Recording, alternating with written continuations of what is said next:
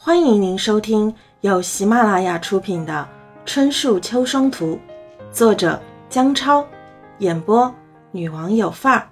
欢迎订阅。八送神，风水先生应邀前来，第一眼看到鱼缸的时候就一直在摇头，看得卓明不明就里。风水先生心想：你这样的风水局，如果不给你带来霉运，那还要我们风水先生干嘛？到此时，卓辉才醒悟，原来最近发生了这么多事情，全是因为自己的风水局被破了，而破风水局的人，居然就是自己的外婆高老太。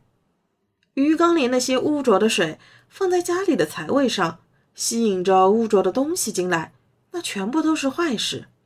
作为一家之主的卓辉，如果再没有坏事光临，那就没有天理可讲了。当卓辉明白这些的时候，真的恨不得直接将鱼缸给砸了。但是鱼缸毕竟又是风水局的关键部分，还不能破坏，只能细心维护。至此，卓辉必须每周将鱼缸清理得干干净净，然后又将鱼食藏在下面的鞋柜里。但是高老太总能找到藏鱼食的地方，然后每天抓一把丢鱼缸里，那鱼缸里的水依旧浑浊不堪。卓辉实在没有办法了，便对母亲说了最近发生的事情。起初，王秀华还不相信，以为儿子嫌弃外婆了，还将儿子说了几次。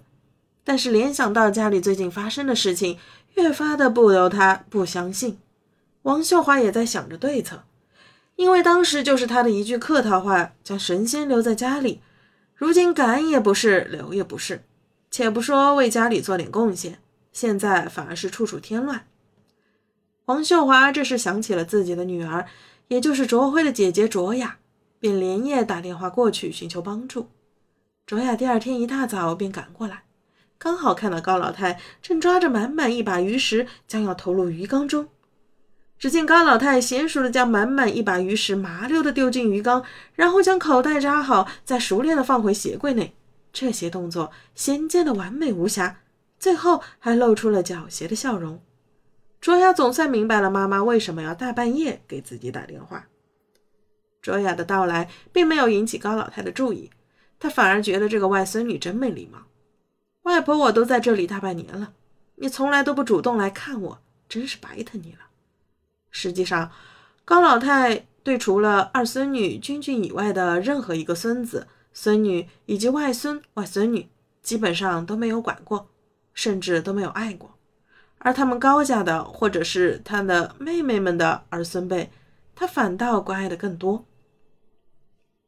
王秀华见女儿到来，便在厨房里将最近发生的这些蹊跷事说与卓雅听。卓雅也是长期混迹于各个行业，自然对风水之说十分相信。当下便认定是外婆在破坏家里的风水，因而导致了卓辉事业上的失败，以致倾家荡产。如果说有因果，那可能真是卓辉上辈子欠了高老太，所以这一辈子高老太合情合理的将他整得倾家荡产，真是因果报应，屡试不爽。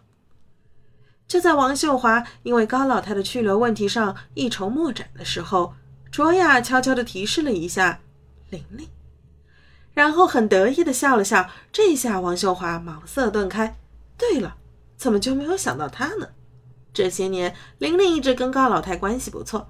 虽然以前高老太是折腾过玲玲，让她又迁户口又转学，但那都是一二十年前的事了。现在玲玲事业有成，早就抛弃了那些恩怨，而且近年来跟高老太关系非常密切，甚至高老太的私房钱都存在玲玲手中。眼下只有这一张牌可以打了。至于自己的其他几个兄弟姐妹，早就表明了态度，不管。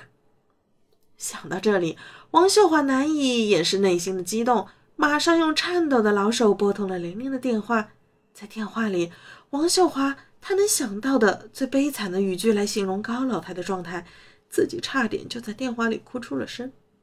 那些形容词让人觉得高老太离咽气也就一步之遥了，而造就这一切的根源与我王秀华无关，仅仅是因为高老太每天待在这里像坐牢一样。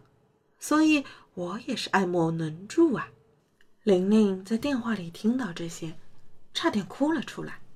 当下表示马上让老公过去将高老太接到荣州来过一段时间。当高老太得知这一消息的时候，高兴的差点将满口的假牙给笑喷出来。高老太听说玲玲即将来接自己去荣州，当下立即将所有家当收拾好，随时准备去玲玲家安享晚年。看那架势，高老太是打算让玲玲为自己养老送终了。可是玲玲在电话里却并没有这么说。玲玲的本意是将高老太接过来调养个十天半个月，再由二姑妈王秀华将其接回去。往往理想是丰满的，但现实比骨感还要瘦弱。玲玲是履行了承诺，当下立即让老公专程开车过去将高老太接过来。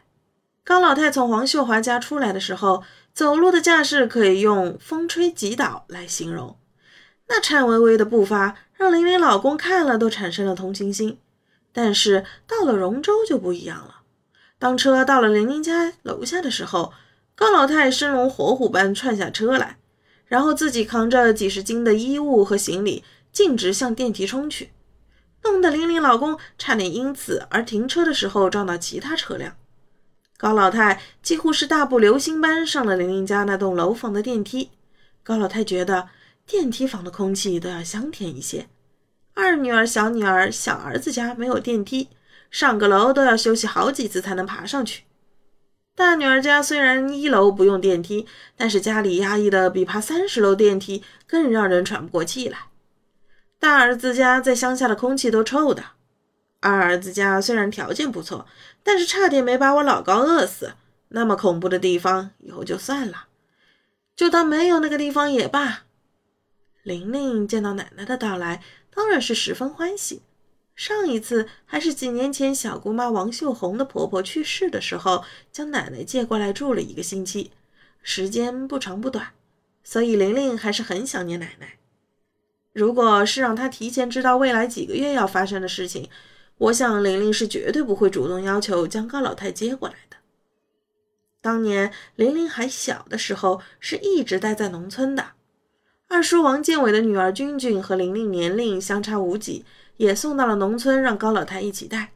但是高老太对这两个孙女的态度是完全不一样的。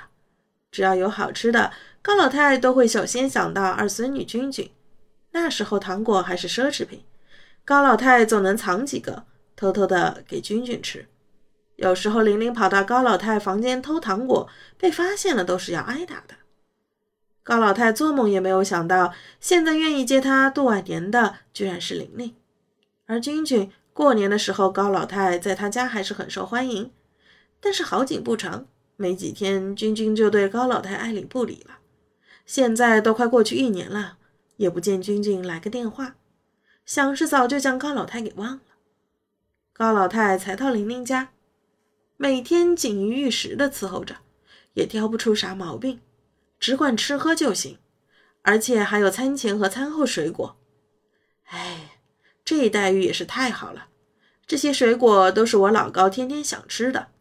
再者，每天晚上十点，玲玲老背了会准时给高老太做理疗，少则一遍，多则两三遍。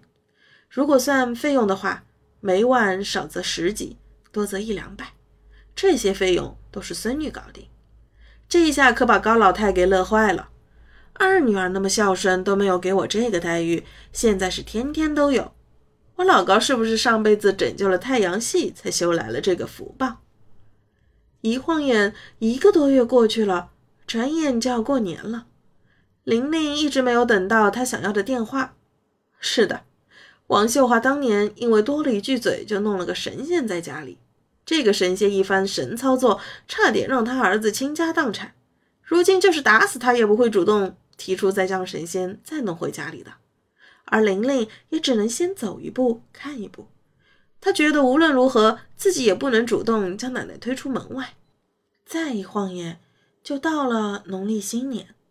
前几年因为疫情的原因，玲玲的老公也有好几年没有回老家探望自己的父母。按照原计划，今年是打算开着他们新买的车回老家看看。但是现在高老太在这里，不可能将奶奶带到公公婆婆家里过年，那样也于情不合。在玲玲的劝说下，玲玲老公终于放弃返乡过年的计划，进而留守荣州。